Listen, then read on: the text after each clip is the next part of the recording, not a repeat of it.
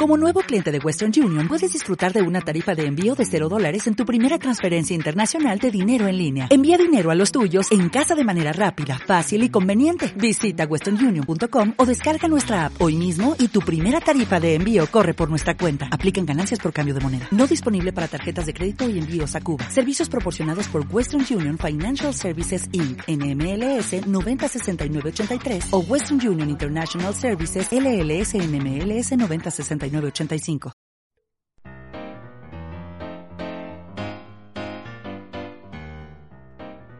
Hola, soy Silvia Villalba desde Ciudad de México. Voy a encontrarme con Fernando Valenzuela Migoya, reconocido como una de las 100 personas más influyentes en la innovación educativa en el mundo. Eh, este especialista en procesos de transformación digital es un convencido de que América Latina es un centro relevante para la innovación educativa donde los emprendedores en la educación, mejor conocidos como Dupreneurs, están centrados en mejorar no solo el acceso a la educación, sino también la calidad y la aplicabilidad a las oportunidades de empleo actuales y futuras. Es por ello que su vinculación a la tecnología y su formación docente, no solamente en México, sino en Colombia, en Argentina, le han permitido actualmente consolidar una plataforma de proyectos destinados a la transformación de la educación en Latinoamérica. Promotor del emprendimiento y movimientos como STEM y Edupreneur, es considerado actualmente un mentor de emprendedores educativos. En este capítulo, Fernando Valenzuela Migoya nos comparte a partir de toda esta experiencia su visión sobre la educación del futuro, sobre cómo vincular la educación con el emprendimiento, cuál es el papel del docente y por qué es necesario romper las fronteras entre lo público y lo privado, lo moderno y lo tradicional, así como lo tecnológico y lo pedagógico. Hola comunidad de Outliers School, desde la Ciudad de México, Fernando Valenzuela.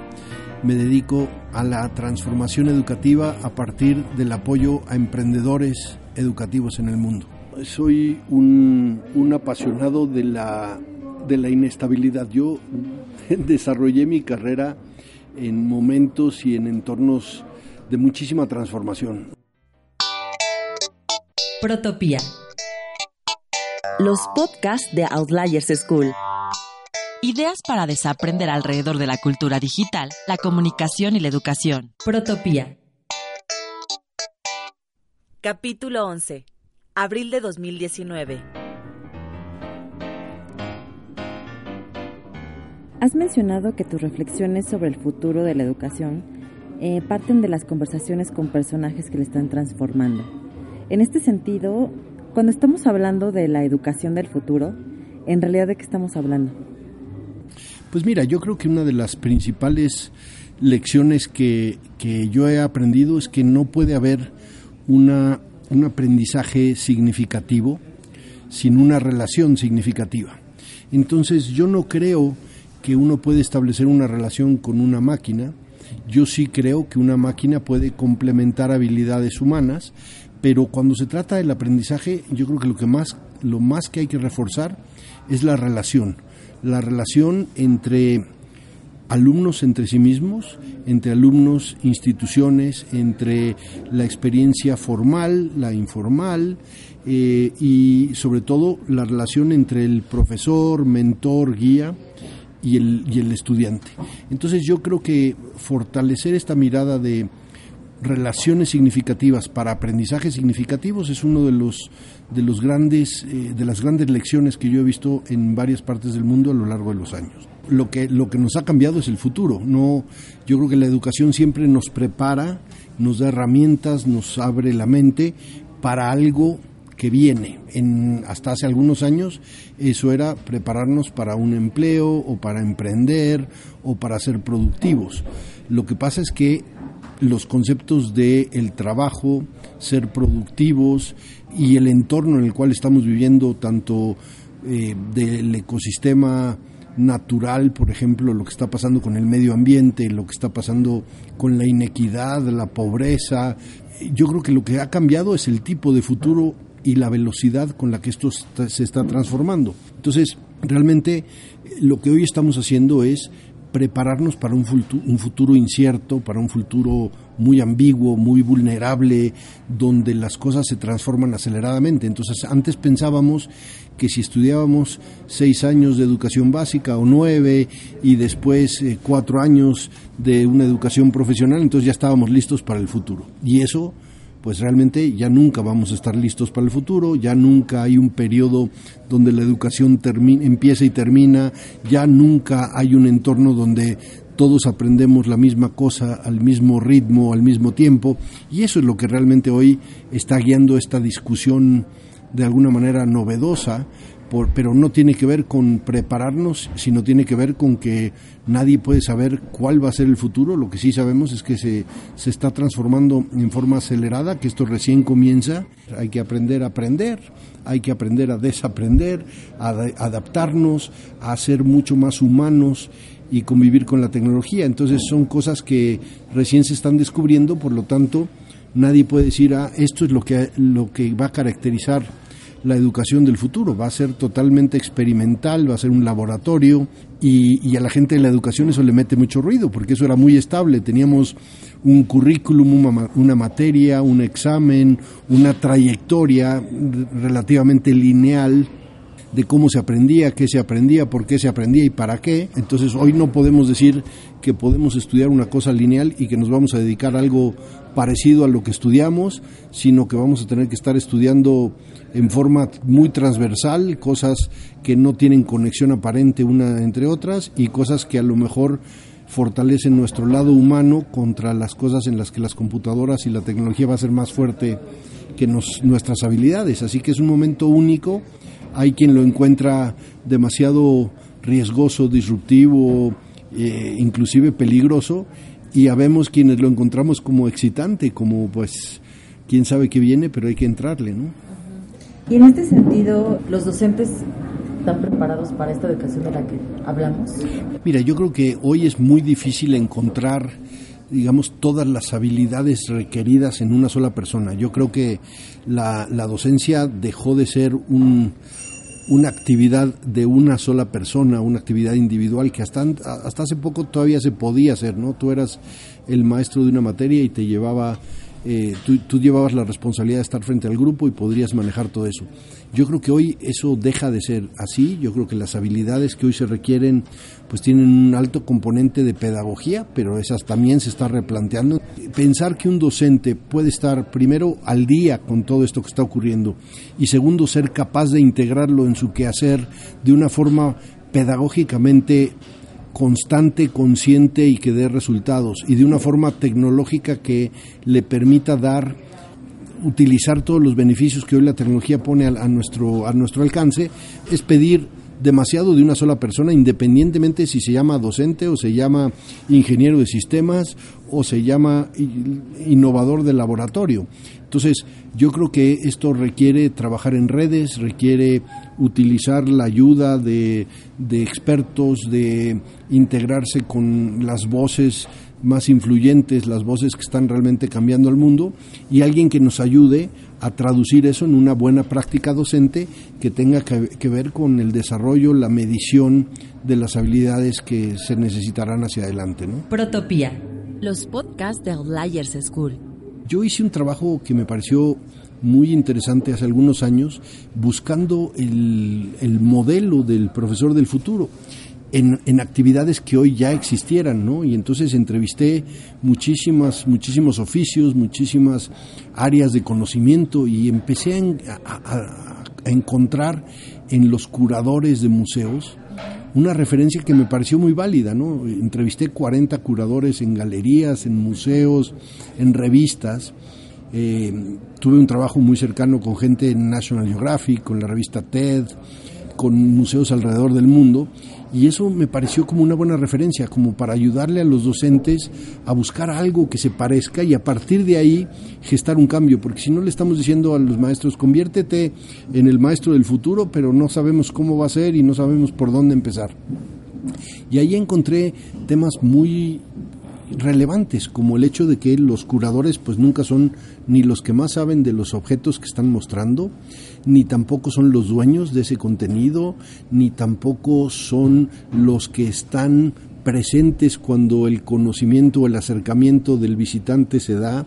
Y entonces eso mismo traducido a la, a la habilidad docente es pues no somos los dueños del contenido, no somos los que más sabemos necesariamente, porque hoy la información está disponible, pero a lo mejor sí somos los que podemos diseñar una ruta, una experiencia que enganche a los alumnos, a los visitantes en este caso, que nos obligue a hacernos preguntas que no nos habíamos hecho antes, que nos haga sentir cosas que nos descoloquen, que nos obliguen a reflexionar, que nos preguntamos si es verdad, si no es verdad, si en qué contexto se generó eso, que eso, por lo menos yo me lo pregunto cada vez que voy a un museo, ¿no? En qué, en qué contexto histórico estaba ocurriendo esta obra o por qué había esta influencia que estaba normando a todos estos autores en crear eso.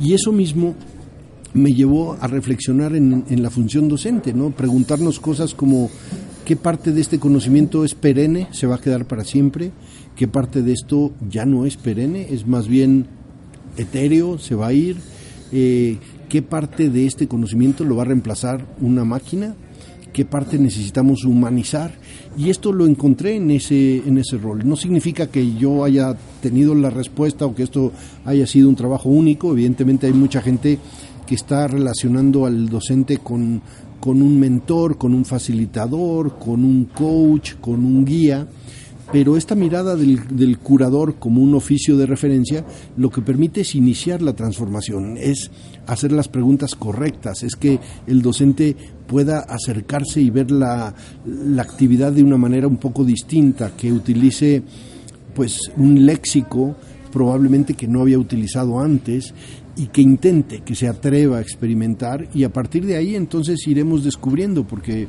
yo no creo que esto tampoco va a ser muy, muy estable hacia adelante, ¿no? Outliers School, escuela itinerante de ideación ágil para resolver retos de cultura digital, comunicación y educación en Iberoamérica.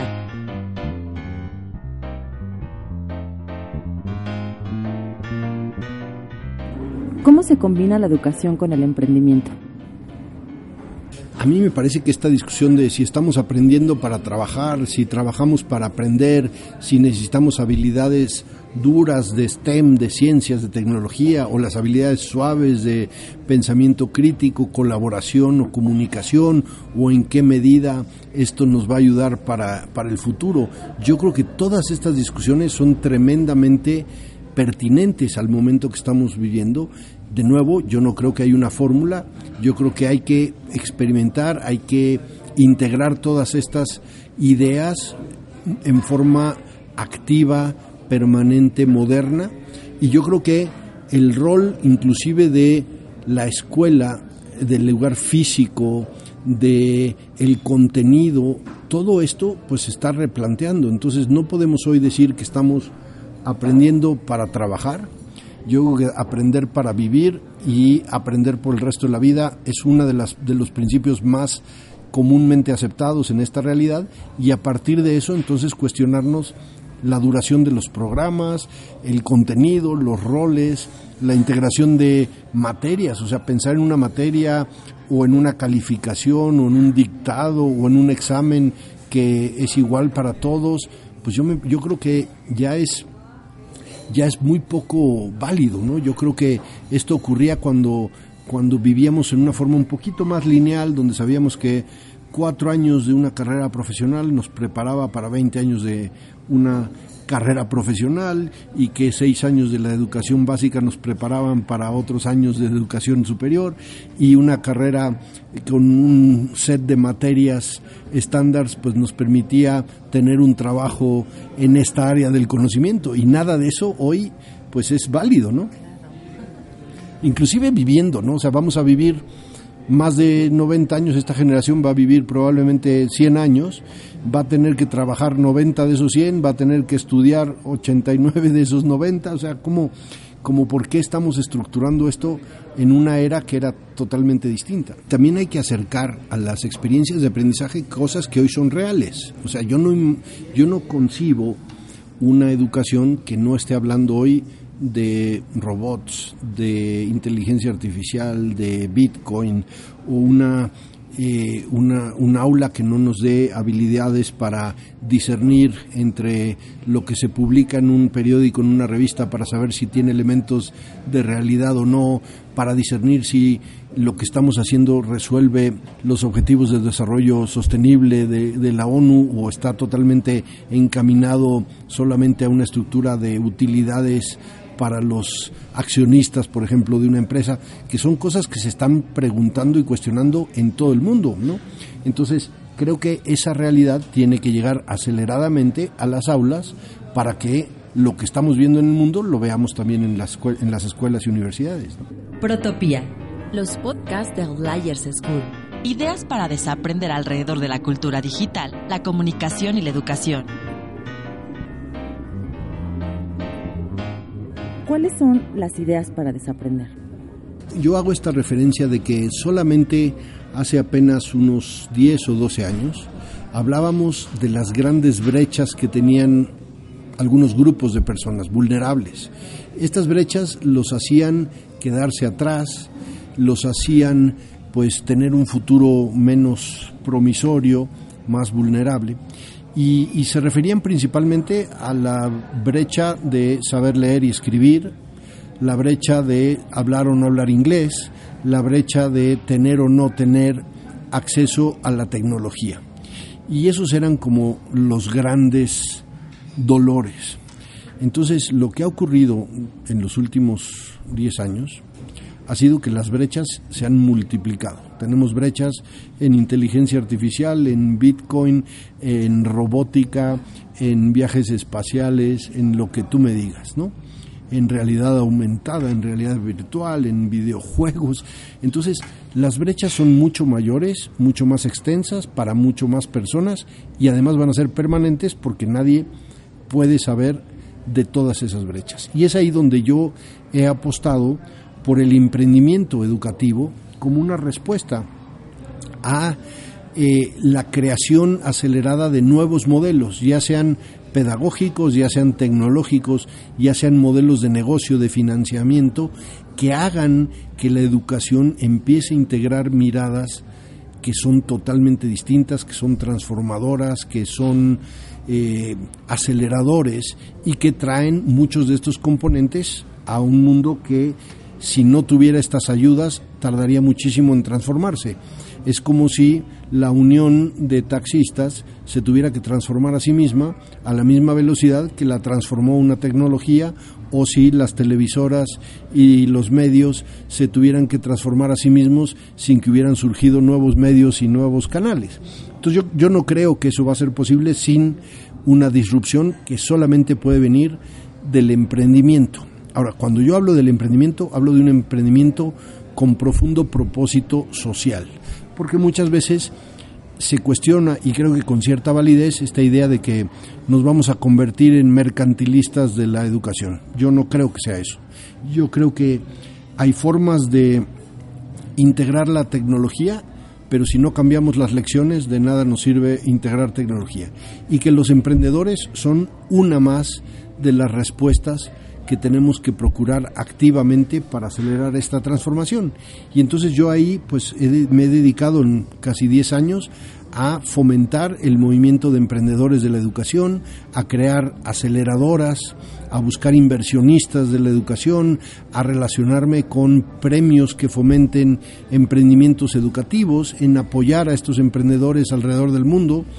Mi apuesta personal ha sido justamente promover emprendedores en la educación, pero con propósito, con impacto, donde el capital que se necesita, la tecnología que se necesita, tiene un claro vínculo con mejorar la experiencia de aprender, las habilidades, y si eso no es realidad, no se puede medir, no es demostrable o no es viable, inclusive a escala, es decir, de nada me sirve crear una, una plataforma que transforma a 5.000 niños, necesitamos 5.000 millones de seres humanos para ser transformados permanentemente. Entonces todo aquí es, es global, es, es a escala. Yo no creo en que la educación es nacional, es un problema de todo el mundo y que nos tenemos que convertir en ciudadanos del mundo. Así que creo que vivimos un momento fascinante. La educación empieza a traer inversión eh, de grandes instituciones, de grandes personas y hay que asegurarnos que no se pierda el balance, que no nos vamos a mercantilizar, sino que vamos a impactar positivamente la educación.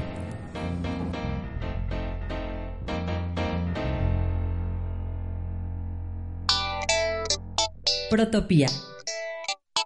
Los podcasts de Outliers School.